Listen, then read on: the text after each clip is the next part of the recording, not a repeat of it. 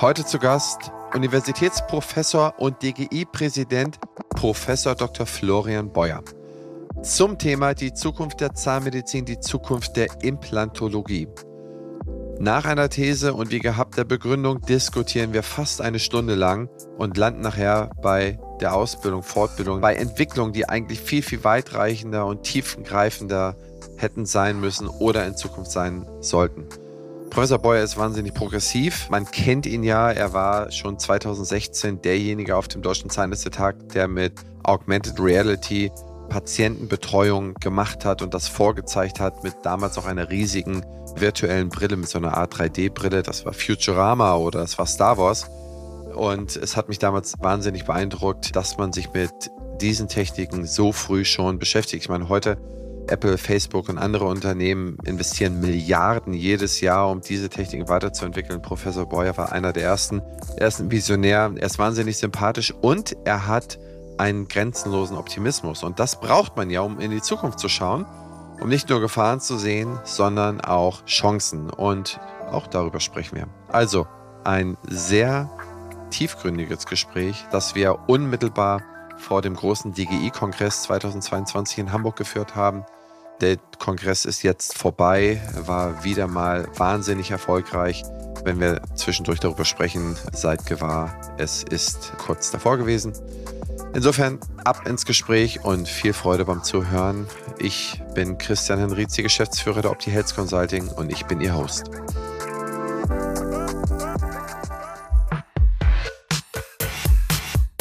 Herzlich willkommen zum Praxisflüsterer Podcast Staffel 8 Zukunft der Zahnmedizin, die Thesen der dentalen Vordenker. Zu Gast ist die Creme de la Creme aus Implantologie, Parodontologie, Finanzen, Marketing und vielen anderen Bereichen. Sie stellen ihre Thesen auf, begründen sie und im Anschluss diskutieren wir sie. Lass dich von den bahnbrechenden Ideen dieser visionären Köpfe inspirieren, bereite dich und deine Praxis auf die Zukunft vor und werde nachhaltig noch erfolgreicher. Partner der Staffel ist die BFS. Die Implantologie gehört in die zahnärztliche Ausbildung an die Universität. Warum sollen Studierende heute Implantologie an den Universitäten beigebracht bekommen? Ja, ich denke, dass die Implantologie heute ein ganz elementarer Teil unserer zahnärztlichen Therapie und unseres zahnärztlichen Spektrums ist. Und genau aus diesem Grund gehört sie in die Grundausbildung mit dazu. Wenn wir uns vorstellen, was wir in der Grundausbildung, also an den Universitäten lernen, dann ebnet das den Weg eigentlich für unser späteres Tun. Und Dinge, die wir nicht lernen an den Universitäten, die müssen wir uns mühsam dann entweder in einer postgraduierten Weiterbildungszeit oder in Fortbildungen nach dem Studium beibringen lassen. Dinge, die wir nicht gehört haben in der Grundausbildung, in unserem Studium, die schränken wir unseren Blick auf die Therapiemöglichkeiten unserer Patienten ein. Allein schon aus diesem Grund ist die Implantologie so wichtig und gehört absolut dort verankert. Wenn wir heute drüber sprechen, dann ist die Zahnlosigkeit deutlich zurückgegangen. Es gibt aber immer noch komplett zahnlose Patienten, wobei die allermeisten unserer Patientinnen und Patienten haben vielleicht mehr einen fehlenden Zahn oder vielleicht zwei, drei, vier fehlende Zähne. Dann war in der Vergangenheit die Vorgehensweise ja durchaus so, dass wir gesunde Zähne abgeschliffen haben und dann versucht haben, diese fehlenden Zähne durch festsitzende Restaurationen wie Brücken zum Beispiel oder auch durch herausnehmbaren Zahnersatz zu ersetzen. Das Beschleifen von Zähnen ist ein Teil in der sogenannten Todesspirale eines Zahns. Also wenn man sich die Todesspirale eines Zahnes so vorstellt, das machen die Zahnerhalter sehr gerne. Es geht los mit einer kleinen Füllung, es kommt eine größere Füllung, es kommt irgendwann eine Krone, es kommt eine größere Krone. Oder es kommt eine neue Krone, es kommt eine Wurzelbehandlung, vielleicht noch eine Revision, eine Wurzelspitzenresektion und dann irgendwann ist der Zahn extraktionsreif. Damit habe ich eigentlich, wenn es losgeht mit einer kleinen Füllung, habe ich irgendwann das Ende so eines Zahnlebens erreicht.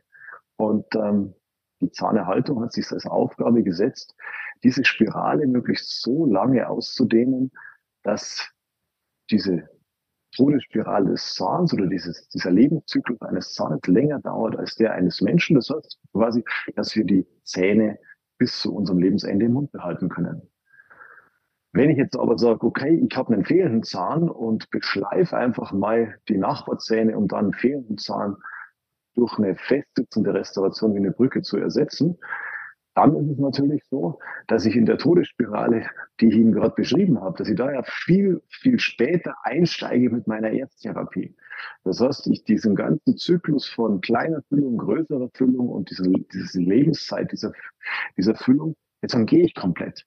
Also ich habe die Todesspirale des Zahns extrem vorgespult und kann dann eigentlich fast damit rechnen, dass ich den Zahn nicht bis zum Lebensende behalten werde habe jetzt eine Möglichkeit, diese Lücke alternativ zu therapieren. Also mit einer Möglichkeit, die mir erlaubt, die Nachbarzähne nicht zu berühren, zum Beispiel mit einem dentalen Implantat. Dann habe ich die Nachbarzähne geschont und habe hier eine weniger invasive Lösung geschaffen, als ich die eigentlich auf dem konventionellen Weg gemacht hätte. Und naja, wenn wir unseren Studierenden nur den konventionellen Weg beibringen, also wenn wir nur sagen, okay, du hast eine Lücke, dann beschleif die Zähne und mach eine Brücke drauf, dann haben wir, was moderne und minimalinvasive Zahnheilkunde angeht, hier unseren Job definitiv nicht gemacht. Was kommt noch mit dazu?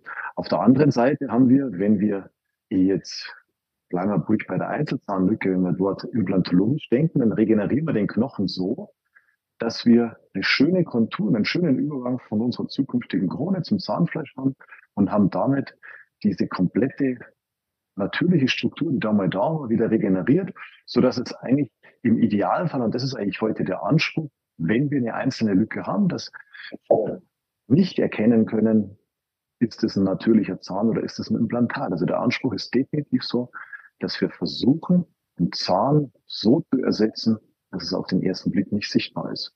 Gehen wir vielleicht in Situationen rein, wo mehrere Zähne fehlen. Auch dort hat die Implantologie extrem ihre Daseinsberechtigung und erweitert einfach die Sicht auf die Dinge.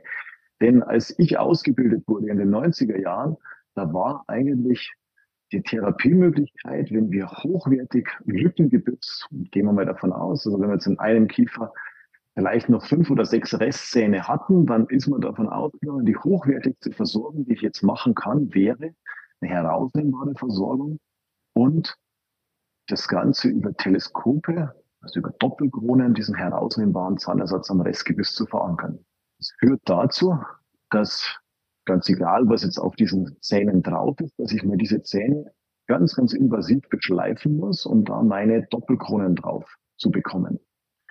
Und man kann sich das eigentlich ganz gut vorstellen. So eine Doppelkrone heißt ja deswegen Doppelkrone, weil es zwei Kronen übereinander sind.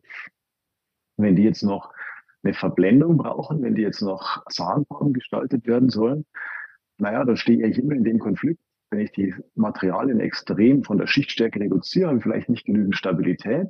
Auf der anderen Seite, wenn ich Zähne so stark beschleife, dass die Außenkontur dem des natürlichen Zahns entspricht, dann bleibt von so einem Zahn, wenn ich ihn beschleife, eine Doppelkrone kaum mehr was stehen. Also auch das hier eine sehr, sehr invasive Methode, dann Zähne oder Lückengebiss zu therapieren. Und wenn wir heute daran denken, dass wir in so Situationen ja, vielleicht mit drei, vier Implantaten das Ganze festsitzend versorgen können und uns damit zumindest dieses exzessive Beschleifen für Doppelkronen ersparen und dann vielleicht mit normalen Brücken das therapieren können, mit Kronen oder vielleicht manche dieser Zähne überhaupt nicht berühren müssen, weil wir Einzelzähne auf Implantaten verankern, dann haben wir auf der einen Seite hier die Zahnarztsubstanz geschont, wir haben den Patienten ja, diese Todesspirale der Zähne oder den weiteren Verlust der Zähne durch unsere restaurativen Maßnahmen weitgehend erspart. Und wir schaffen es auch, wenn wir den Knochen dort regenerieren, wo wir die Implantate hinsetzen, dass wir hier funktionell zu einer besseren Lösung kommen, als wenn wir herausnehmbaren Zahnersatz machen mit umfangreichen Kunststoffarealen. Ja, wenn wir in den komplett zahnlosen Bereich gehen, dann wäre die konventionelle Lösung hier die Totalprothese. Die Totalprothese, mit der viele Menschen in der Vergangenheit, und das möchte ich überhaupt nicht negieren, durchaus leben konnten. Das, das darf man nie vergessen. Auf der anderen Seite war aber der Anspruch dieser unserer Patienten in der Vergangenheit sicher an den Zahnersatz damals nicht so hoch. Sie waren froh, wenn sie keine Zahnschmerzen mehr hatten. Sie haben halt jetzt dann akzeptiert, dass sie nicht mehr alles kauen können mit ihren Prothesen. Dann ist es heute so, dass man Prothesen eigentlich sehr, sehr schön verankern kann über Implantate mit verschiedensten Verankerungselementen. Also wir schaffen heute auch, wenn wir wollen, auf sehr, sehr wenigen Implantaten, auf vier Implantaten komplett eine festsitzende Brücke herzustellen und die zahnlosen Kiefer als Zahnersatz anzubieten. Genauso können wir natürlich eine herausnehmbare Arbeit machen und diese herausnehmbare Arbeit über Implantate im Kiefer so verankern, dass es den Patienten zumindest beim Kauen das Gefühl der eigenen Zähne gibt. Es gibt schöne Untersuchungen dazu, die uns zeigen, dass je weniger Zähne ich habe, umso weniger Kaugkraft habe ich und umso weniger bin ich in der Lage, eigentlich wirklich meine Nahrung zu zerkleinern und umso weniger schaffe ich es auch, an bestimmte Nährstoffe zu kommen und auch diese Nährstoffe dann für meinen Körper zur Verfügung zu, zu haben. Und heute haben wir die Möglichkeit, ja, dass wir auch im zahnlosen Kiefer Festsitzen versorgen können mit relativ wenig Implantaten. Und auf der anderen Seite aber auch, wenn wir herausnehmbaren Zahnersatz als Mittel der Wahl ansehen, dass wir das sehr, sehr schön auf Implantaten verankern können und damit dem Patienten eine ganz andere Lebensqualität geben können, als es jetzt eine Totalprothese ist. Also Sie sehen eigentlich für jede Form des Lippengebisses, ist es nur ein einzelner fehlender Zahn, ist es ein komplett zahnloser Patient, bringt uns die Implantologie einen sehr, sehr großen Vorteil. Und zwar den Vorteil, den wir von Anfang an in unserer Therapiefindung brauchen. Und das ist deswegen so wichtig, dass wir das von Anfang an lernen. Sobald wir Zahnmedizin lernen, müssen wir auch die Implantologie mitlernen, dass wir die automatisch mitdenken. Machen wir das nicht, dann schneiden wir uns einen sehr, sehr wichtigen Teil unserer Therapiemöglichkeiten von Haus aus ab und die kommen dann nicht den Patienten zurück. Also Sie sehen, die Implantologie unbedingt auch an die Universität gehört auch in die Ausbildung der Studierenden. Vielen Dank. Herzlich willkommen, Professor Beuer. Ich begrüße Sie bei mir hier im Podcast. Vielen Dank. Es ist meine Ehre und Freude, heute hier zu sein. Professor Beuer, jetzt so mitten in den letzten paar Tagen der Vorbereitung zum Jahreskongress der DGE in Hamburg. Sie als DGE-Präsident haben da sicherlich auch die Hände voll zu tun, oder? Ich vergleiche es immer so mit einer Hochzeit. Also man, man bereitet sich eigentlich die ganze Zeit vor. Es ist so ein Spannungsbogen. Und dann irgendwann, wenn der Kongress losgeht, ist es eigentlich wie Film, also so wie ich meine eigene Hochzeit eigentlich erlebt habe. Man wird am reingezogen am Mittwoch und dann irgendwann Sonntag früh ist dieser Film vorbei und es sind Automatismen, die ablaufen. Es ist eine große, ja, eine große Vorfreude da, natürlich auch eine Spannung, wie kommt das Programm und alles das, was man sich ausgedacht hat, an, aber ja, wir sind quasi in den finalen Zügen und eigentlich die Vorfreude überwiegt schon. Was ist denn dieses Jahr der Schwerpunkt? Der Schwerpunkt ist die Biologie. Also wir haben die Biologie als Thema gewählt und haben gesagt, okay, Biologie ist unser Kompass in der Implantologie.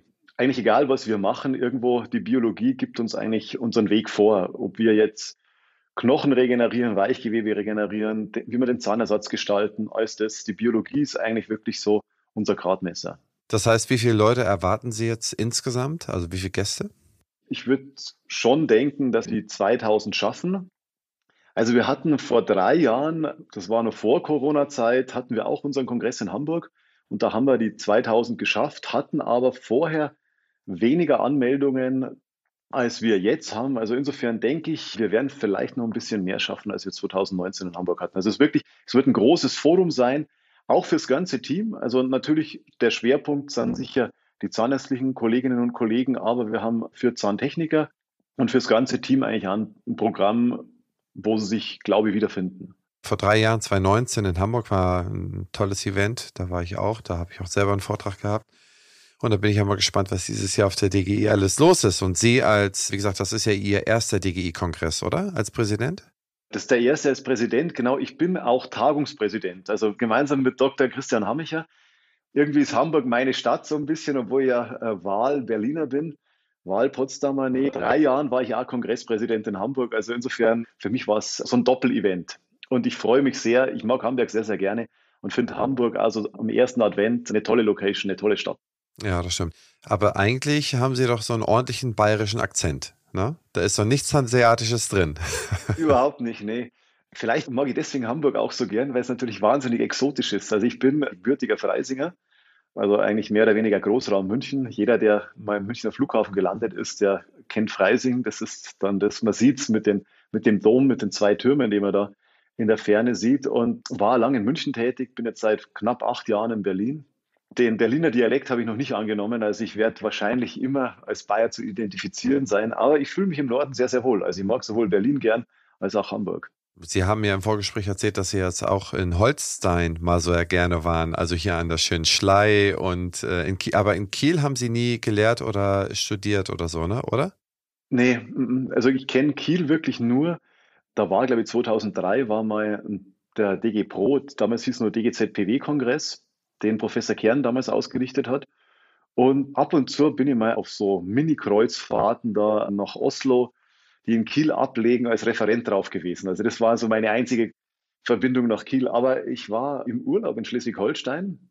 Dort gefällt es mir eigentlich sehr, sehr gut. Und zwar nicht nur auf Sylt. Sylt ist immer schön. Ich bin nächstes Jahr bin ich eingeladen zu zwei Events als Referent auf Sylt im Mai. Aber nee, ich war eigentlich auf der anderen Seite von Schleswig-Holstein, auf der Ostseeseite in Geltinger Birk. Wunderschöne Region, ist einer meiner schönsten Urlaube, würde ich sagen. Also meine Familie hört es nicht so gern, weil für die war es dort ein bisschen zu ruhig. Mir hat es dort eigentlich sehr, sehr gut gefallen. Und ich bin ja so ein, so ein Fan von so Sportgimmicks. Also ich habe hier so, so eine Garmin-Uhr dran und wo ich eigentlich immer meinen Herzschlag beobachten kann. Und in Schleswig-Holstein, ungelogen, also ich habe niedrigen Puls, 50 normalerweise. In Schleswig-Holstein war er noch 10 Schläge niedriger. Also das war wow. wirklich so. Wow. Ich war maximal entspannt wow. dort. Also ich kann euch nur empfehlen, jeder, der ein bisschen Ruhe möchte und äh, die Ostsee dort ist, ist, eine tolle Gegend. Also das sage ich, sag ich als, als leidenschaftlicher Bayer, der Norden Deutschlands ist toll. Ja, haben Sie denn in der Geltinger Birk auch die Wildpferde gesehen? Ja, genau, ich habe auch die Wildpferde gesehen. Mein Hund, der war damals noch sehr jung, der war ein halbes Jahr erst so alt, dass ich, ich habe die Wildpferde gesehen, musste aber sehr auf meinen Hund aufpassen. Aber die Wildpferde habe ich mir auch angeschaut. Also die Geltinger Berg ist zehn Kilometer von uns hier entfernt. Also wir sitzen hier direkt an diesem Spot. Also ich bin begeistert, dass Sie das hier so schön finden. Das können wir eigentlich mal laut herausposaunen, denn normalerweise verirren sich nicht so viele Leute nach Schleswig-Holstein außer nach Sylt. Aber ich glaube, sie sind immer nur am Lachen, sie sind so sympathisch. Ich glaube, ihnen gefällt es überall. Das heißt, sie könnte man wahrscheinlich auch irgendwo irgendwie aufs platte Land da irgendwo einsperren. Sie würden da noch was Schönes finden. ich, ich bin grundsätzlich ein Optimist versucht, das Leben so positiv zu nehmen, wie es irgendwie geht. Absolut, ja. Merkt man auch, absolut. Ich habe Sie zuallererst wahrgenommen, dass Sie wirklich sehr futuristisch unterwegs waren. Zum Beispiel auf dem Deutschen Zahnärztetag, da haben Sie damals schon AI und äh, VR, Virtual Reality Brillen ausprobiert, haben damit gezeigt, was es da eigentlich für Möglichkeiten gibt, so in einer Art Studie. Und das war, ich, wann war das? 2015 oder 2014, 2016? Ich glaube, es war 2016 müsste das gewesen sein, ja. 2016? Okay. Also das ist wahnsinnig lange her. Und ich meine, die Leute beschäftigen sich ja jetzt erst sehr intensiv erst mit der Technik. Also Facebook hat angekündigt, sie haben irgendwie 14 Kameras an ihrer neuen Brille und Apple hat irgendwie 16 und der nächste wird wahrscheinlich irgendwie 40 haben und äh, dann wird sie irgendwann so leicht sein, dass man das auch wirklich gut bedienen kann, dass einem nicht schlecht wird. Aber ich glaube, das hatte schon so ein bisschen Visionäres. Da sind sie mir erstmalig da aufgefallen, dass Sie sich auch immer mit diesen Themen beschäftigen. Haben Sie diese Themen denn immer noch so im Fokus, dass Sie sich dann auch mit der neuesten Technik da beschäftigen und überlegen, okay, wie könnte man so etwas weiterentwickeln? Wo wir gerade von der Zukunft sprechen. Die BFS ist eines der führenden Health-Tech-Unternehmen auf dem deutschen Gesundheitsmarkt. Was ich besonders spannend finde, ist ihr Digital Health Dialogue. Hier werden die Gesundheitsthemen der Zukunft aufgelistet und gemeinsam diskutiert. Auch ich bin dabei und stelle meinen Gästen daraus Fragen, wie zum Beispiel, wie wird die Digitalisierung dein Arbeiten verändern oder wie ticken die Patienten und Patientinnen von morgen. Mach mit und trage deinen Teil dazu bei, die Digitalisierung patientenfreundlich und praxisnah zu gestalten, damit die Medizin von morgen zum Vorteil für alle wird. Zu finden ist diese unter meinebfs.de-dhd. Ich wiederhole, meinebfs.de-dhd.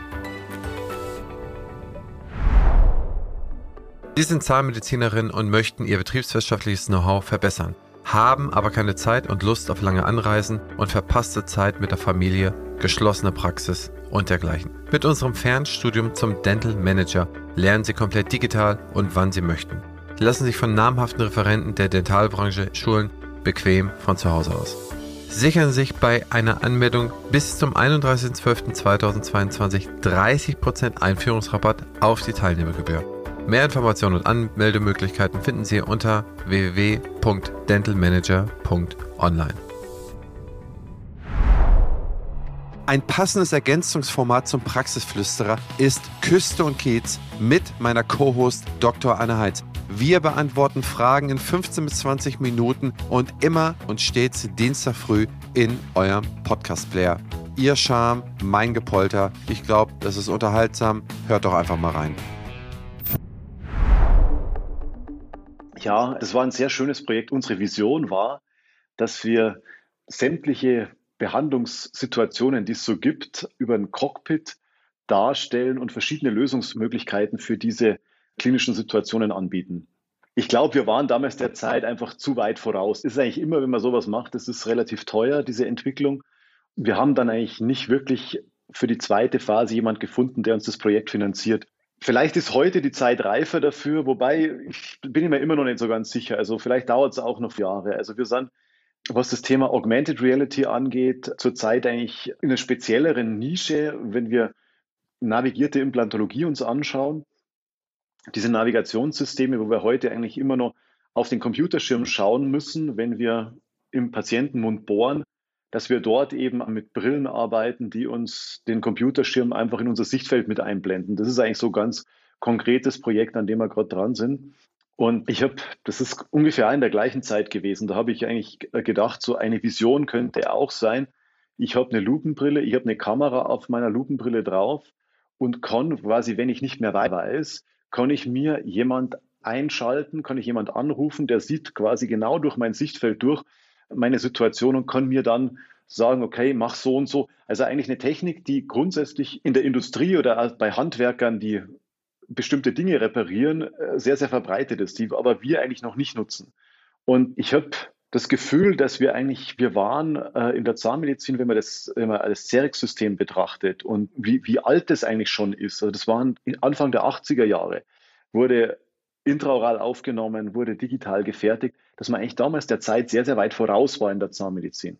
Und Sie haben es eigentlich gut beschrieben mit der Apple-Brille, mit der Google-Brille, Facebook-Brille dass inzwischen eigentlich eher so uns die Digitalisierung so ein bisschen überholt hat, habe ich das Gefühl. Es gibt natürlich schon, es gibt sehr, sehr innovative Kolleginnen und Kollegen, also für den Professor Schwendicke zum Beispiel, der mit der künstlichen Intelligenz eigentlich sehr, sehr weit ist.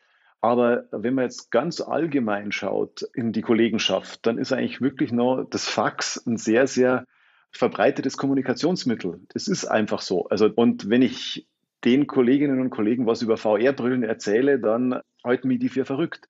Und deswegen, auch wenn man, wenn man selber so begeistert von der Idee ist, dann ist es manchmal so, dass äh, wenn ich der Einzige bin oder wenn nur ein paar Freaks davon begeistert sind, dass sie manche Sachen nicht umsetzen lassen. Trotzdem bin ich total überzeugt davon, dass das die Zukunft ist, dass die Augmented Reality, dass ich die Möglichkeit habe, in mein Sichtfeld das Röntgenbild des Patienten, vielleicht dreidimensional, das DVT mit einzublenden, diese ganzen Dinge, die die Daten eigentlich haben, wo es eigentlich ja wirklich jetzt nur um den Nutzen direkt am Patienten geht, dass das technisch eigentlich schon umgesetzt ist oder, oder kurz vor Umsetzung steht, aber die Verbreitung dann, bis wir so weit sind, sicher nochmal, ja, das ist immer schwer, da, da Zeitenräume abzuschätzen. Aber ja, wenn wir jetzt sagen, vor sechs Jahren war dieser Zahnärztetag mit dieser VR-Brille, dann ist in, in den sechs Jahren nicht wirklich signifikant in die Richtung was passiert, würde ich sagen. Ich meine, von dem ersten Computer bis der wirklich den Durchbruch, den Massendurchbruch hatte. Also, ich meine, die ersten Computer waren Wann wurden die gemacht? Dann der Konrad Zuse hat einen gemacht. Davor waren ein paar Militärmaschinen waren irgendwo da. Aber den, den Massendurchbruch hat es dann 50, 60 Jahre später gehabt, ja. Und wenn man jetzt so überlegt, dass das so ein bisschen, bis es in der Masse ist, ich meine, diese futuristischen Brillen, 25 Prozent der Leute sagen, es wird ihnen schlecht, wenn sie es mehr als, was weiß ich, 20 Minuten benutzen, dass denen schwindelig wird. Das heißt, da ist halt noch sehr, sehr viel zu optimieren. Was mir aber sehr viel Hoffnung macht, sind zwei Dinge. Das sind einmal, dass je nachdem, man sieht es ja schon an einem iPhone oder Google Phone, ich glaube, drei Kameras sind jetzt hinten drauf, bei einigen wahrscheinlich schon Samsung fünf oder sechs. Das heißt, je mehr Kameras ich drauf habe und etwas fotografiere, desto mehr kann ich mir das ja zusammensetzen. Das heißt, viel genauere Bilder habe ich ja, weil ich ja sechsmal ein Bild, wenn ich das extrapoliere, habe ich das dann wirklich auf dem Mühe genau. Und Wenn ich mir jetzt Maps, Google Maps anschaue, mit einem Klick, dann habe ich dann die tatsächliche Situation. Ein Klick habe ich dann 3D, ein Klick habe ich dann wieder, wieder ein anderes Bild. Das heißt, warum sollte es nicht möglich sein, mit der gleichen Technik, mit der Brille, sich dann über, wenn man in einen Mond reinguckt, dann das Röntgenbild anzeigen zu lassen, ne, was man schon vorher gemacht hat. Das ist ja eigentlich nur die Rechenleistung, wo man dann irgendwo hinguckt. Die Technik gibt es ja auch schon mit den neuen Apple-Kopfhörern die hat man kabellos auf und egal, wo man sich im Raum hinbewegt, der verändert den Ton, je nachdem, wie ich mich drehe, bewege. Und wenn ich mich nur einen Millimeter irgendwie kippe, dann zeigt er mir was anderes an. Das heißt, theoretisch bin da komplett ihrer Meinung. Also es wurde da nicht weitergemacht. Ähm, wahrscheinlich ist es auch viel zu nischig, in einem Zahnmedizinbereich irgendwas zu machen.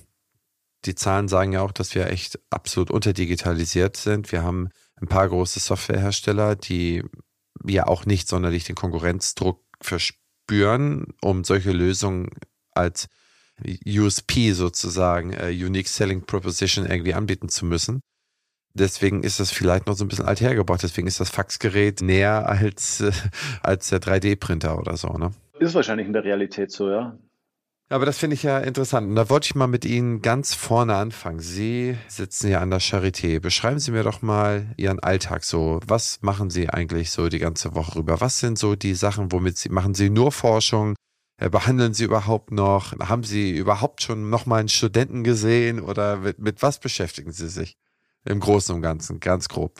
Also ich bin so, der, so ein klassischer Hochschullehrer, der natürlich versucht, schon die drei Säulen zu bedienen, also die Lehre, die Forschung und die Krankenversorgung. Und ich habe jetzt ganz bewusst die Krankenversorgung als letztes genannt, weil es der Ausgangspunkt für alles ist, finde ich. Die Zahnmedizin ist ein sehr, sehr praktisches Fach. Das heißt, wenn man es streng wissenschaftlich betrachtet, haben wir ungefähr für acht bis zwölf Prozent unserer Therapieverfahren wirklich Evidenz. Das heißt, für alles andere nicht.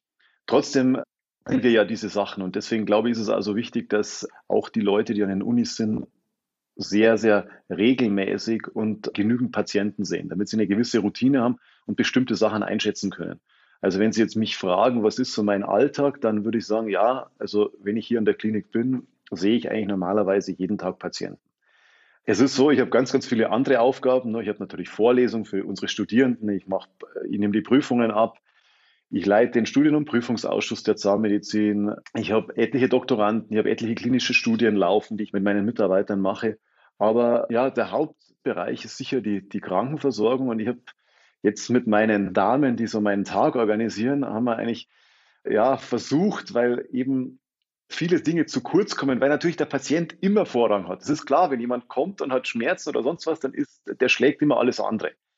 Also gesagt haben, okay, von den fünf Tagen Behandlungszeit, lass uns zwei Tage Behandlung machen und der Rest machen wir eben Administration, machen, machen die anderen Sachen. Funktioniert leider nur bedingt, weil dann halt doch wieder Patienten kom kommen und jetzt sind wir wieder bei fünf Tagen. Also mal, wir nehmen es uns eigentlich immer vor, das mehr zu kanalisieren, aber mir gelingt es nicht und ich mache es auch wahnsinnig gern. Das muss ich auch sagen. Ich bin unglaublich gerne Zahnarzt und sehe eigentlich so meine Hauptaufgabe eher so, dass ich den Funken für die Zahnmedizin, den möchte ich entzünden bei all meinen Studierenden. Das ist eigentlich so, ich möchte bewirken bei ihnen, dass sie sich beschäftigen damit, dass sie Spaß daran haben und dass sie sich beschäftigen.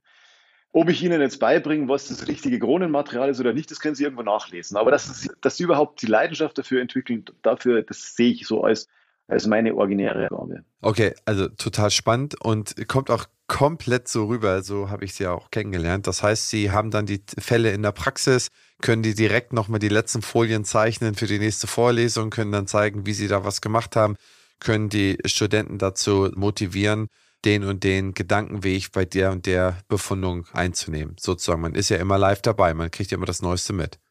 Genau, also das ist mir, das ist mir extrem wichtig, so dass eine gewisse Aktualität hat. Also ich hatte gestern zum Beispiel eine Vorlesung, da ging es um Ästhetik in der Implantologie.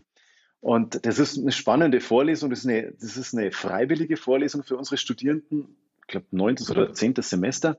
Ich kam wirklich das ist 10 Uhr CT und ich kam wirklich 10.15 Uhr in den Hörsaal, weil ich noch die frische Bilder vom Tag davor eingebaut habe. Ich habe ja, ich muss das denen unbedingt noch zeigen. Da ging es darum, wann geht die Implantatplanung los? Und zwar, mir war wichtig, den Punkt zu machen, die Implantatplanung geht eigentlich dann los, wenn ich einen extraktionswirkenden Zahn habe, wenn der noch drin ist. und dass sie das auch verstehen. Aber wenn ihr nichts mitnehmt, nehmt aus der Vorlesung bitte mit, dass ihr nie einen Frontzahn zieht, einfach so und lasst es zugranulieren, wenn ihr danach irgendwie noch ein Implantat oder eine schöne Brücke machen wollt. Ich hatte einen sehr schönen Fall am Tag davor. Ich hatte die Bilder aber noch nicht aufbereitet, hatte die noch nicht in der Präsentation drin. Habe ich noch für die vorher schnell gemacht, sodass wirklich ganz aktuelle Bilder drin waren. Und das ja, das, all diese Freude über diesen Fall, die, die glaube ich, die springt dann auf meine Studierenden über. Ja, ich meine, ich hoffe, dass wir, also ich finde auch die, die Generation, die nachwächst, die ist total motiviert. Ich finde die wirklich spitze. Da kommen, da können wir uns auf viele tolle Leute freuen und umso schöner, dass es so motivierte Hochschullehrer gibt. Jetzt haben Sie in Ihrer These, in Ihrer Begründung gesagt, dass Sie im Prinzip fordern oder dass sie denken, dass die Implantatversorgung ganz anders in den Lehrplan eigentlich mit eingebaut werden müsste. Sie sagten, es gehört an die Uni. Klären Sie mich mal auf. Ich dachte immer, das wird gelehrt an der Uni. Oder ist das im Lehrplan nicht grundsätzlich vorgesehen? Oder ist es nur, wenn man denn Leute hat, die sich sehr intensiv damit beschäftigen, wird es dann eingebaut? Oder schließen Sie mal meine Lücke. Ich habe das so noch gar nicht mitbekommen, dass es die Implantologie so nicht an der Uni gab oder gibt. Also wenn man in diesen klassischen Fächern denkt, also quasi die klassischen Fächer, die eigentlich, die wir an den, an den Unikliniken haben, dann haben wir die, da haben wir die Zahnerhaltung, da haben wir die Kieferorthopädie, da haben wir entweder die Oralchirurgie oder Mundkiefer-Gesichtschirurgie und die Prothetik, die Zahnersatzkunde, dann ist es eigentlich immer so, oder es ist nie final geklärt gewesen, wo gehört die Implantologie dazu. Jetzt muss man ganz ehrlich sagen, die großen Kurse, die großen praktischen Kurse machen die Zahnerhaltung und die Prothetik. Also in meinen Augen muss es in einen dieser Kurse mit rein. Und das ist eigentlich auch unsere Philosophie hier, dass wir jetzt sagen, okay, die Implologie ist klassischer Zahnersatz, da gehört es eigentlich mit rein. Jetzt ist es aber so, dass in vielen, an vielen Standorten die Implantologie strikt getrennt wird in die Chirurgie und in die Prothetik, was in meinen Augen ein totales No-Go ist. Das wäre so, wie wenn ich, ich mache eine Krone und ich beschleife den Zahn der Kollege muss dann die Krone drauf einsetzen. Das, ist, das macht keinen Sinn. Das ist international ein bisschen besser gelöst, finde ich. Also die Schweizer haben das eigentlich ganz clever hinbekommen. Da sind, äh, wenn wir die Uni Zürich nehmen, da gab es eigentlich immer die Kronenbrückenprothetik, die heißt jetzt restaurative Zahnmedizin.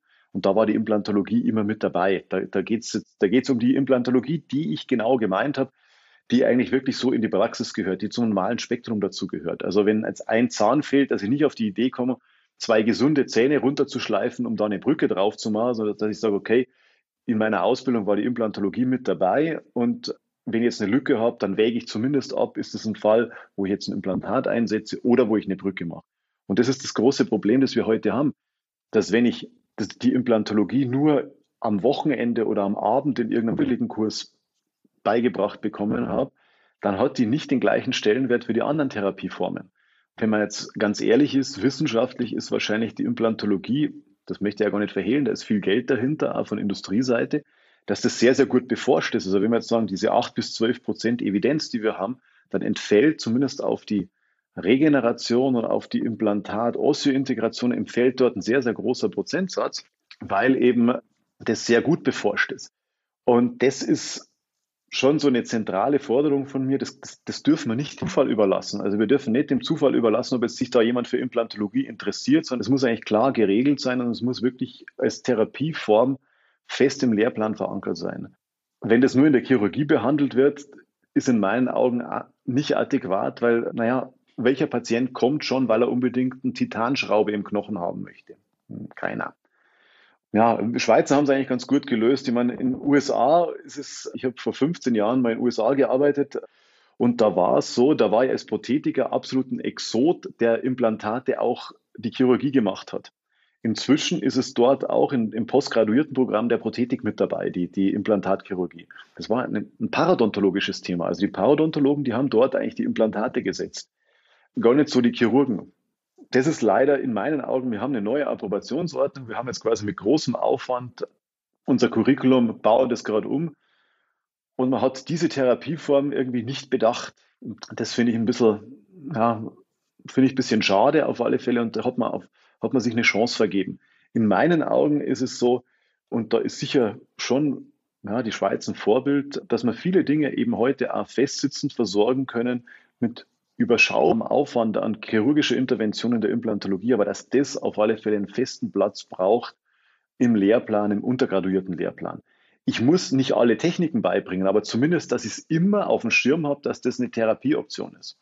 Okay, das verstehe ich. Das heißt, Sie sehen auch noch, dass junge Zahnärztinnen, die aus dem Studium rausgehen, Assistenzzeit sind, dass sie vielleicht in der falschen Praxis landen, wenn sie es im Studium nicht gehabt haben, dass sie gar nicht das Implantat in Erwägung ziehen, sondern tatsächlich per se zwei gesunde Zähne runterschleifen würden, um eine Brücke zu setzen. Das könnte so ein Standardweg sein, wenn man da nicht daran arbeitet, dass man auch die nächste Generation in die Richtung falsch ausbildet, sozusagen. Das ist leider in unserem Ausbildungssystem Fakt, dass viele Dinge dem Zufall überlassen werden. Also man hat bis zum Examen noch eine gewisse Ausbildung, aber was dann passiert, wir haben eigentlich im Prinzip nur zwei echte Fachzahnärzte, das ist der Oralchirurg und der Kieferorthopäde. Eine Zahnärztekammer hat den Parodontologen neues Fachzahnarzt mit dabei, aber das ist wirklich nur, nur eine Zahnärztekammer. Und das heißt, die allermeisten gehen eigentlich dann in eine normale Praxis und dann findet nichts mehr Strukturiertes statt. Und wenn man sich vorstellt, wie schnell sich das Wissen eigentlich verdoppelt in der Zahnmedizin. Zu meiner Studienzeit hat man gesagt, alle acht Jahre, wahrscheinlich sind jetzt alle fünf oder alle vier Jahre. Also das heißt, es gibt immer mehr Wissen, das kann man nicht in diese kurze Zeit reinpressen. Also man braucht in meinen Augen durchaus auch eine postgraduierte, strukturierte Weiterbildung da bin ich auch ein großer Fan eigentlich des amerikanischen Modells, dass ich die Chance wirklich habe, eine Residency, wie es dort eigentlich ist, wirklich mich nochmal zu spezialisieren und auch nochmal eine andere Sicht auf überhaupt auf Medizin und Zahnmedizin zu bekommen.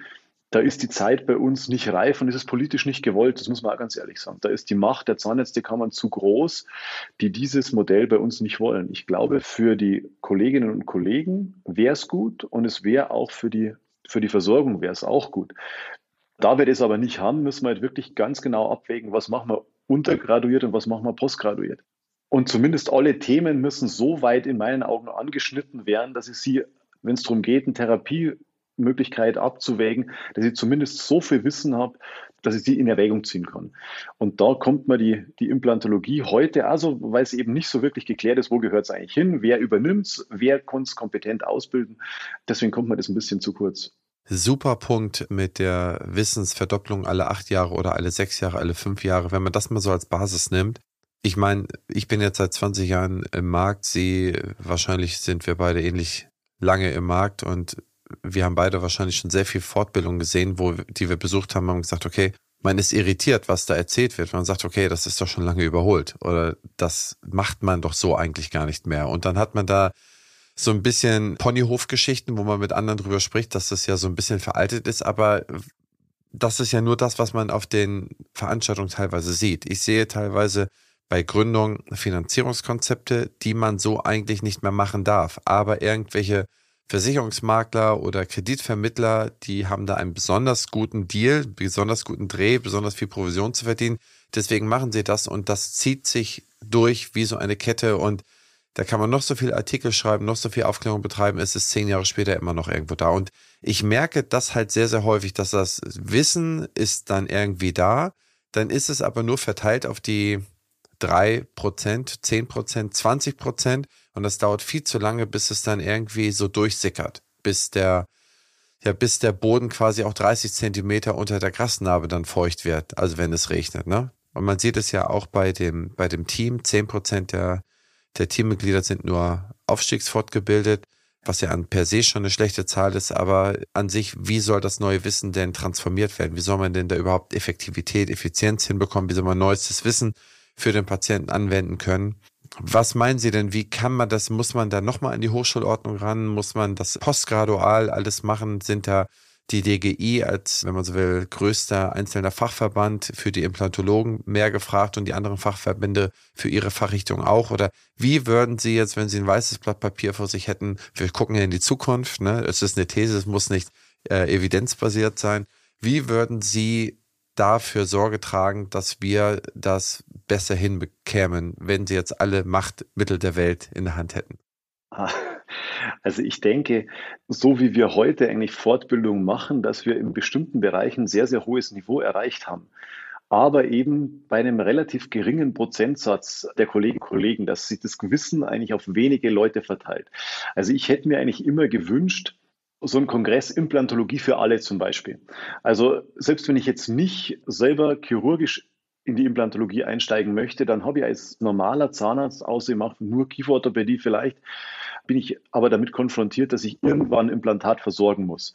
Und dass da erschreckend wenig Wissen vorhanden. Und dass ich, ich hätte eigentlich ganz gern die Leute, die nicht jetzt nach Hamburg auf den Kongress kommen und die nie eine implantologische Fortbildung besuchen, die aber trotzdem Implantate versorgen müssen. Ich hätte gern Zugang zu denen.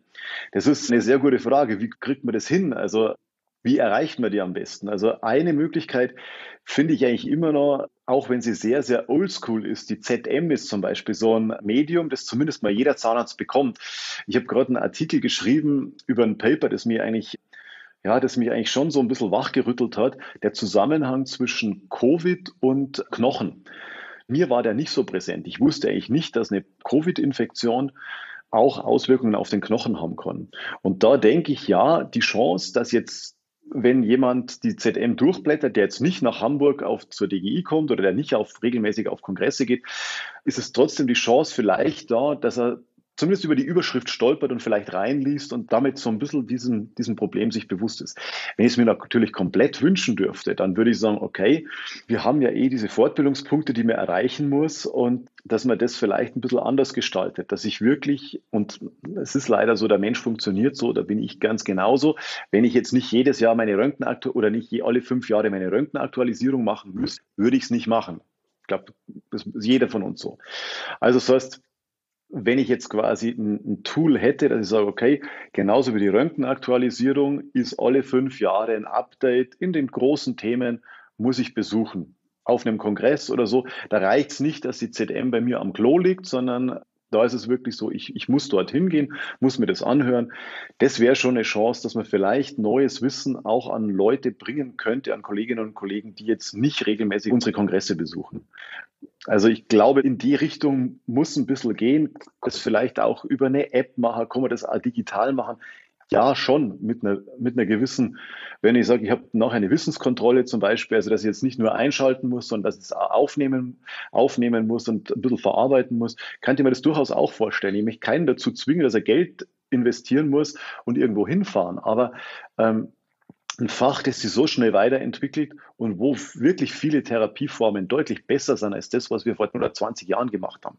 Das muss man einfach ganz klar so sagen. Es ist deutlich einige Sachen, die ich noch beigebracht bekommen habe, die sind einfach heute, die sind obsolet, die macht man nicht mehr.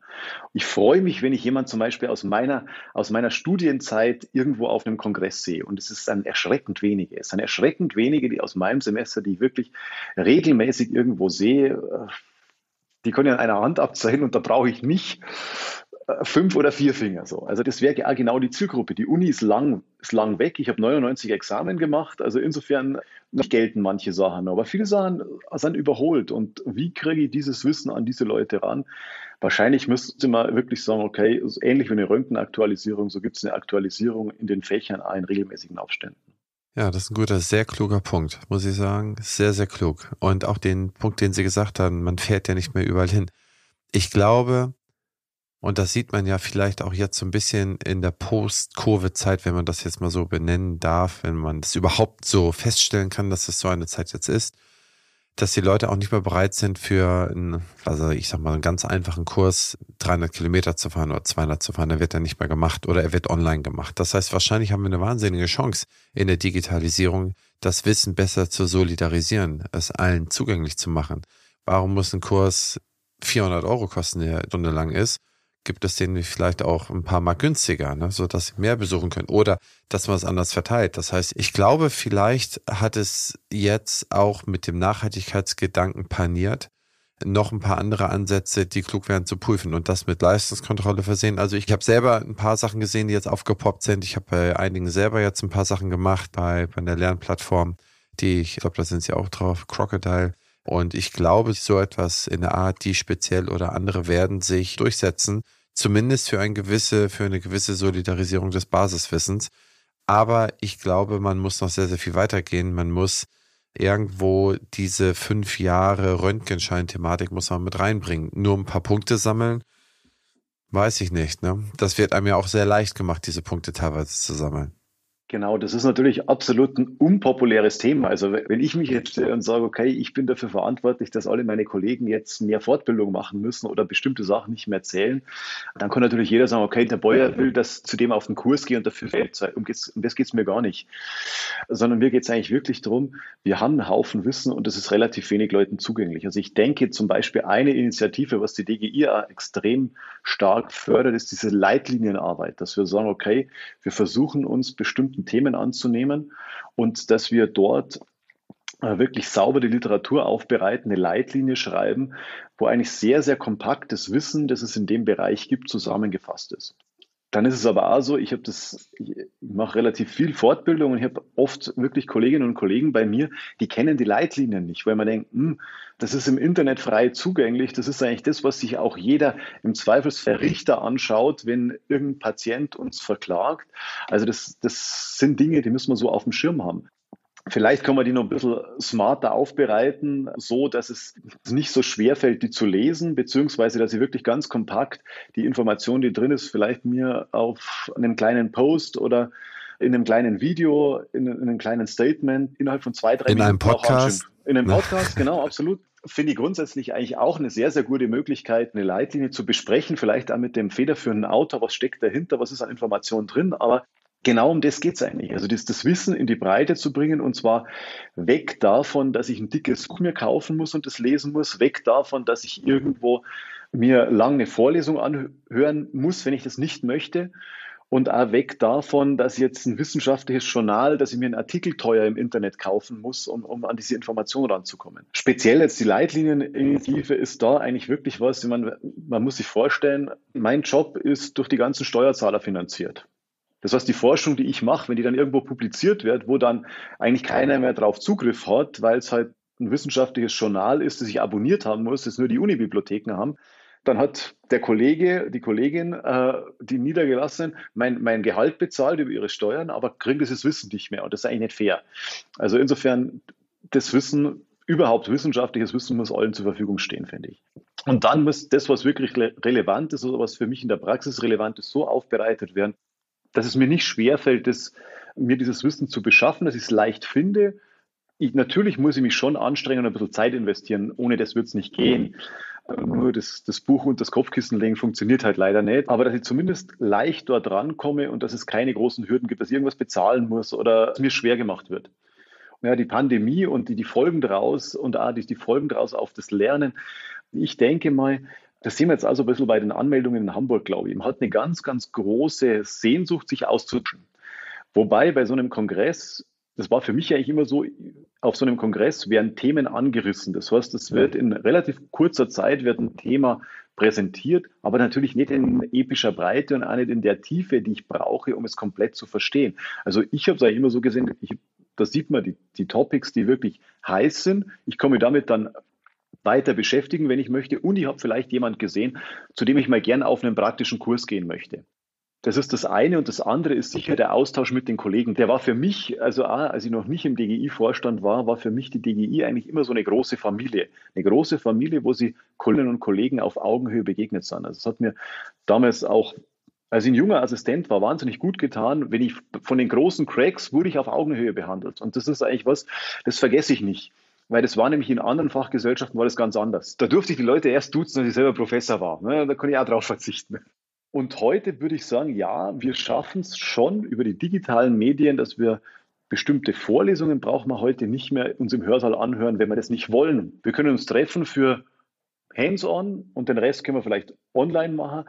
Auf der anderen Seite schätze ich es total. Ich habe jetzt dann und übermorgen wieder ein APW-Wochenende. Ich schätze den Austausch mit den Teilnehmern total. Und das ist eigentlich wirklich was, ich habe das auch in der Pandemie online gemacht. Das war extrem mühsam. Ich hatte Gruppen, die haben gut mitgearbeitet, die hatten die Kameras an und da war es eine Interaktion. Und ich hatte aber andere Gruppen, die haben es eigentlich nur wie ein Fernsehprogramm über sich ergehen lassen. Und da würde ich auch sagen, dann ist der Lerneffekt auch nicht so groß. Trotzdem bin ich total Ihnen, also für einen Vortrag von einer Stunde fährt man heute eigentlich nicht mehr 300 Kilometer. Ich glaube, es differenziert sich so ein bisschen aus. Also sowas wie jetzt der DGI-Kongress so mit einer riesigen Expo oder ein ABW-Wochenende oder irgendetwas anderes. Diese Top-Events oder damals am Tegernsee, das vom, da gab es zwar nicht so viel Fortbildung, aber so, wo man sich getroffen hat, ne? wo man wo man sich ausgetauscht hat. Ich glaube, das wird nicht weggehen. Also ganz im Gegenteil. Ich glaube, das wird noch fokussierter, noch besser werden diese Events werden müssen und dann geht man noch lieber hin und werden tendenziell wahrscheinlich eher sogar noch größer. Aber so dieses, wie Sie sagten, so eine Richtlinie besprechen. Das ist eigentlich erstmal C wie Kaugummi, sich sowas durchzulesen. Ich meine, mir fällt selber schwer, eine Richtlinie durchzulesen. Ich muss mich da manchmal wirklich quälen, obwohl es mein Beruf ist. Ich versuche mich acht Stunden die Woche fortzubilden. Das ist so meine Zeit. Wenn ich acht Stunden schaffe, bin ich glücklich. Ich schaffe häufig nur fünf oder sechs Stunden, manchmal schaffe ich auch achteinhalb, da bin ich sehr glücklich. Aber ich weiß, wie mir Lernen manchmal leichter fällt. Zum Beispiel so eine Richtlinie, wie wir gerade schon so ein bisschen hin und her geschickert haben.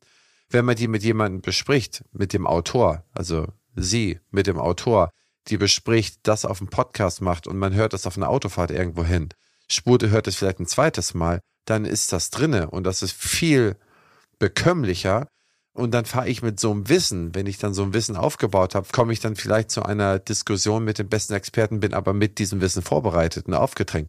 Habe ich viel mehr Lust drauf. Ne? Ich habe ja auch keine Lust, auf den Tennisplatz zu gehen, wenn ich nicht trainiert bin. Ja? Das heißt, ich glaube, dieser Eventcharakter und die, die Vorbereitung, dass man da gewisse Sachen schon vorher alle wegmachen kann, ich glaube, das ist auch etwas, woran wir uns ein bisschen gewöhnen müssen, dass es dann halt nicht mehr so analog weiterläuft, zwei äh, Fachleute unterhalten sich und ich kenne noch nicht mehr die Richtlinie. Oder dass ich nachher zu einer speziellen OB hingucke, wie bei Ihnen anschaue, wie machen Sie das Frontzahnimplantat, wie, wie kriegt man das hin? Nach dann brauche ich dafür eine Bohrschablone, brauche ich sie nicht, wie präpariere ich, wie befunde ich? Also das sind dann nachher die Sachen, wenn ich dann neue Erkenntnisse habe aus der Wissenschaft, Sie sind, Sie, Sie forschen daran, Sie haben viele Doktoranden, die laufend neue Sachen rausfinden. Das ist doch das, was ich dann hören will oder sehen will. Oder dann einmal mit den Doktoranden zum Beispiel so einen Podcast über die Promotion machen. ist doch mega. Da verteilt man das Wissen ja auch so sehr viel weiter und ich glaube, hat man ja noch mehr Zielgruppe dann erwirtschaftet, die nachher zu den großen Events kommen. Also, wenn wir uns gegenseitig jetzt die Bälle zu spielen, dann würde ich sagen, den Ball würde ich so aufnehmen. Ich glaube, so könnte etwas entstehen, oder? Absolut. Also jetzt also unser Gespräch, das macht Spaß, mit Ihnen sich über diese Themen auszutauschen. Ich könnte mir das auch gut vorstellen, dass man sagt, okay, man hat eine neue Leitlinie. Das muss ja nicht lang sein. Da reicht eigentlich ein Podcast fünf bis zehn Minuten, wo man äh, sagt, okay, man spielt so eine Leitlinie durch und der Autor nennt einfach die wichtigsten Dinge und erklärt die, wie die im Kontext sind. Und das könnte ich mir sehr, sehr gut vorstellen, dass das auch Spaß macht, sich das anzuhören. Und für uns, wo wir die Leitlinien erstellen und wir speziell die DGI nimmt viel Geld in die Hand, um die Experten da zusammenzukommen zu den Leitliniensitzungen. Und für uns wäre natürlich das Allerschönste, wenn jede Kollegin, jeder Kollege in Deutschland die kennen würden, weil das wirklich schaffen würden, okay, in irgendeinem Format das so aufzubereiten, dass wirklich jeder Lust hat, sich damit zu beschäftigen. Nee, absolut. Also ich glaube, uns steht eine spannende Zeit aufgrund der technischen Möglichkeiten ja auch zur Verfügung, dass jeder Spotify auf seinem Handy hat oder irgendeinen anderen Player, dass jeder barrierefreien Zugang zum Internet im Prinzip hat und so weiter. Das heißt, man hat ja auch mittlerweile auch die Möglichkeiten, Wissen auf andere Art und Weise zu konsumierbar zu machen. Ich glaube, das spielt allen sehr, sehr stark aus meiner Sicht in die Karten, dieses Wissen so zu vermitteln. Und jetzt muss man halt schauen, wie kriegt man das Faxgerät dann vom Schreibtisch. Ne? Das heißt, es ist ja mal das Einfachste, dass ich dann nochmal einen Fax schicke. Ich meine das jetzt, das übersetze. Also ich bin es gewohnt, einen Fax zu schicken. Wie kriege ich denn jemanden dahin, dass er sich dann, ne, dass sich eine gewisse Generation ab einem gewissen Alter dann nochmal auf etwas anderes umgewöhnt? Ich glaube, das ist nicht immer einfach. Ne, die Jungen, die haben wir. Die Jungen hören hier, ich habe hier viele, viele tausend von den jungen Zahnärzten und Zahnärzten, die jede Woche sich jede Episode anhören. Das heißt, die haben wir alle. Die, die beschäftigen sich auch damit und gucken, ja, Leitlinie möchte ich mir nicht durchlesen, will ich vielleicht hören. Und wenn ich dann so viel Feuer gefangen habe, dann möchte ich auch gerne vielleicht jemand diskutieren. Und dann möchte ich vielleicht so eine Podiumsdiskussion, da möchte ich im Publikum sitzen und mir das mal anhören, wie der Bäuer mit dem XYZ und dem Dom und so weiter diskutiert und die gehen sich damit, die gehen mal wirklich in die Tiefe. Und das macht ja dann auch Spaß, wenn man dann Profis vor sich sitzen hat. Also ich finde eigentlich, wir unterhalten uns jetzt ja über Videotelefonie oder über so ein Medium. Also als ich habe Ihnen gesagt, ich war 2007, 2008 in den USA und der Kontakt zu meiner Familie in Deutschland, zu meinen Eltern damals und Teil war, ich hatte damals zwei Kinder. Teil der Zeit war meine Frau mit den Kindern schon wieder in Deutschland. Wir haben jeden Tag eine Stunde über Skype gesprochen. Das war vor 15 Jahren. Und vor der Pandemie haben wir diese Videotelefonie ja überhaupt nicht benutzt dann. Also da war eine Telefonkonferenz, war was ganz was Normales.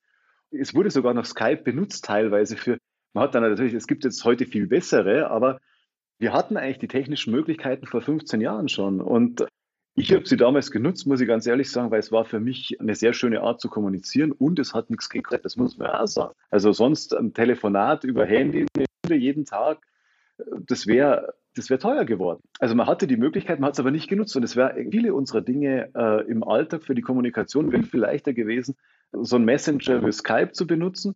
Und erst jetzt die Pandemie hat uns dazu gebracht, dass wir das routinemäßig machen. Was eigentlich auch sehr, sehr interessant ist, PT hat Microsoft Teams vorher schon eingerichtet gehabt. Das gab es vorher schon vor der Pandemie, nur es wurde kaum benutzt. Und jetzt, auf einmal haben wir alle Vorlesungen über Teams gemacht. Ja, Wahnsinn, ne? Es ist halt so, ne? Ein guter Gaul springt nur so hoch, wie er muss, ne? Und dann ist es ja auch die Massenverfügbarkeit. Nun haben sie es schon 2007, 2008 benutzt mit ihrer Familie, weil sie es mussten, sonst hätten sie sich nicht gesehen. Vielleicht ihr bester Freund oder ihre beste Freundin oder Vater oder Mutter haben sich mit diesem Medium halt damals noch nicht beschäftigt und mit dem konnten sie so nicht kommunizieren. Ne? Und jetzt ist es ja halt so, dass man end zu end, alle haben sich damit beschäftigt und es ist eingeführt. Und heutzutage, ich habe kaum noch Telefonkonferenzen. Ich würde sagen, im kompletten dritten Quartal hatte ich vielleicht, also wenn es hochkommt, drei Telefonkonferenzen. Aber ich habe eine locker eine dreistellige Anzahl an Teams, Zoom, Google Meets, wie auch immer sie alle heißen, an Konferenzen gehabt. Ne? Also das heißt, das hat ja innerhalb von kürzester Zeit das eine das andere Medium abgelöst. Ja, aber das finde ich super, super spannend. Also wir haben uns ja eigentlich komplett verloren in noch etlichen anderen Themen. Müssen wir unbedingt mal fortsetzen. Ich wollte eigentlich als vorletzten Punkt nochmal von Ihnen die Todesspirale des Zahnes genau erklärt wissen, wie man das hinkriegt, wie man schön bis zur Ex behandeln kann, dass Sie mir das nochmal erklären, bevor ich dann zur ultimativ letzten Frage komme. Na, die Todesspirale des Zahns, also das beschreiben die Zahnerhalter eigentlich immer so ganz schön, dass es losgeht mit einer Karies und einer kleinen Füllung, dann irgendwann kommt wird die ausgetauscht, die Füllung wird größer, es kommt eine indirekte Restauration, es kommt vielleicht eine Krone, der Zahn wird vielleicht devital, es kommt die Wurzelbehandlung, es kommt vielleicht eine Revision, es kommt die Wurzelspitzenresektion und dann irgendwann muss der Zahn raus. Das Ziel der Zahnerhaltung war eigentlich, diese Todesspirale so lang zu ziehen, dass eben die Lebenserwartung eines Zahns die eines Menschen übersteigt, weil damit habe ich quasi auch, wenn ich ins Grab steige als Mensch, meine Zähne noch im Mund. Hat die Zahnerhaltung eigentlich ganz gut bekommen, muss man eigentlich wirklich sagen. Und da ist es so, wenn ich jetzt als Prothetiker sage, ich habe eine Lücke und fange mit der Krone schon an, dann habe ich quasi einige Zyklen, die ich vorher eigentlich an Restaurationen machen hätte können, aufgrund der Zahnhartsubstanzdefekte, habe ich einfach mal übergangen und habe ganz viel Zahnhartsubstanz weggeschliffen. Und das ist eigentlich so, ich habe, als ich den Lehrstuhl hier übernommen habe, habe ich gesagt, wenn ich irgendwann in Ruhestand gehe, möchte ich nicht mehr, dass ein Zahn für eine Krone beschliffen wird, der nicht vorher schon eine Krone hatte. Also das heißt, nur für eine Restauration Zahnhartsubstanz zu opfern, das ist wirklich Zahnheilkunde des 20. Jahrhunderts.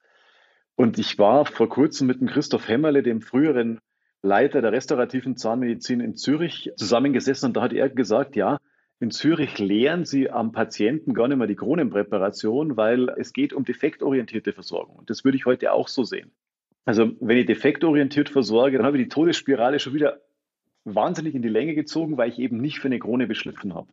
Es sind viele Faktoren, die da mit drin sind. Wenn die Restaurationen gut sind, wird die Todesspirale länger also, oder habe ich einfach weniger Wiederholungen meiner Restaurationen. Wenn die Mundhygiene gut ist, wenn die Bakterienzusammensetzung, Heime eigentlich gut sind, dann habe ich eben dort bessere Karten. Aber fatal wäre es halt, wenn ich aus restaurativer Sicht sage, okay, ich nehme jetzt diesen Zahn, der hat eigentlich nichts und schleife den mal rundherum ab, damit ich dort irgendeinen Zahnersatz verankern kann. Damit habe ich von diesem Lebenszyklus des Zahns schon mal mindestens, mindestens 50 Prozent abgeschnitten sehr, sehr schön beschrieben. Also da muss ich mir auch sagen, also bei mir haben sie auch immer direkt beim Defekt runtergeschliffen und Krone rauf. Es wurde aber immer noch gesagt, wir müssen mal die Höcker ein bisschen härter machen, deswegen machen wir mal eine Teilkrone drauf. Also so wird es mir dann verkauft. Aber ich habe eigentlich die Todesspirale bei mindestens einem Zahn mit einer äh, doppelten Revision und auch einer WSR-Revision habe ich auch schon durch. Aber der ist immer noch drin. Der ist immer noch drin. Also ich bin noch nicht, ich bin noch nicht beim Implantologen gelandet. Aber Horroreingriff, oder? Also quasi eine Wurzelspitzenresektion ist ja ein Horroreingriff. Und das nochmal revisioniert. Und beim ersten Mal war die nicht unbedingt Legatis gemacht. Das bedeutete, da wurden noch so ein paar andere Wurzeln angeschnippelt bei der WSR und dann ist das Füllmaterial nicht abdichtend gewesen und das ist dann so, so, sozusagen durch die Seitenwand des Zahnfleisches ist es rausgekommen. Das Füllmaterial, wo die Wurzelspitze abgemacht worden ist. Da hatte ich auch, wie gesagt, da konnte ich mich kaum bewegen. Ich hatte da Rückenschmerzen. Ich hatte da wirklich, der ganze Körper war stillgelegt. Da dachte ich auch, oh Gott, oh Gott, oh Gott. Aber nachdem das behoben war, nach der zweiten Revision, sowohl der Treppernation als auch der WSR, war ich dann wieder ein Mensch. Da war ich wieder in, im Leben. Zur absolut letzten, ultimativen Frage. Und zwar, wenn Sie sich jetzt festlegen müssten auf eine Sache, die unbedingt gemacht werden müsste in Zukunft. Also Sie haben einen Freischuss. Sie können sich eins aussuchen, was unbedingt gemacht werden muss. Was wäre das? Wenn ich einen Freischuss hätte, also gehen wir ruhig zu meinem Thema, wenn mein Thema quasi die zahnärztliche Ausbildung ist, ich einen Freischuss hätte, was mir absolut wichtig ist, dann wäre mir wichtig, dass in die psychologische Ausbildung, in die psychologische Schulung unserer Absolventinnen und Absolventen ein ganz großer Teil, was ist Empathie, was ist ärztliches Verhalten, reinkommt. Weil für mich ist die wichtigste Eigenschaft, das sage ich immer unseren, unseren Erstsemesterstudenten, frage ich sie, was ist die wichtigste Eigenschaft eines Arztes? In meinen Augen Empathie und Selbstkritik. Das schlägt alles, was sie an manuellem Training bekommen und so weiter. Das ist diese Grundeinstellung. An der arbeiten wir viel zu wenig, finde ich. Das ist auf der einen Seite, also die, die Schulung eigentlich der Person, äh, unserer Person mehr in, in, den Fokus zu stellen, was diese beiden Sachen angeht und was das Selbstmanagement angeht. Das ist was, was man im ganzen Leben braucht, was man für den Beruf braucht. Und das wäre mir wichtig, das in die Ausbildung mit reinzubekommen. Das vergisst man eigentlich immer vor den. Man fokussiert sich viel zu sehr auf, wie mache ich diese Füllung und wie mache ich diese These. Das lernt man alles. Das andere, das sind eigentlich so wenn man das, dieses Gleichnis mit den großen und den kleinen Steinen sich anschaut, das sind die großen Steine für mich. Und das wäre mir wichtig, wenn man das in die Ausbildung einbauen würde. Nennen wir es Persönlichkeitsentwicklung zum Arzt. Charité-Direktor, Hochschullehrer, DGI-Präsident und Schleswig-Holstein-Liebhaber, Professor Dr. Florian Beuer. Vielen Dank, lieber Professor Beuer, für dieses tolle und aufschlussreiche Gespräch. Hat mir wahnsinnig viel Spaß gemacht mit Ihnen. Mir hat es wahnsinnig viel Spaß gemacht. Vielen Dank für die Einladung. Sehr gern. Und Ihnen, liebe Zuhörerinnen und Zuhörer, ich hoffe, euch hat es ebenso viel Spaß gemacht. Ich glaube, man hat die Lebendigkeit so ein bisschen gemerkt. Und wenn euch das gefallen hat, dann bewertet das doch bei Spotify und iTunes mit 5 Sternen und lasst einen kleinen Satz dazu da. Das hilft beim Algorithmus. Und wenn ihr Fragen dazu habt, zu diesem Thema gerne an mich die Fragen. Ich schicke sie dann an Professor Beuer weiter und Professor Beuer und ich werden bestimmt das Gespräch irgendwann nochmal wiederholen bzw. fortsetzen, wenn wir dann neue Themen haben, über die wir dann so hervorragend diskutieren können. In dem Sinne, ihr und euer Christian Henrizi.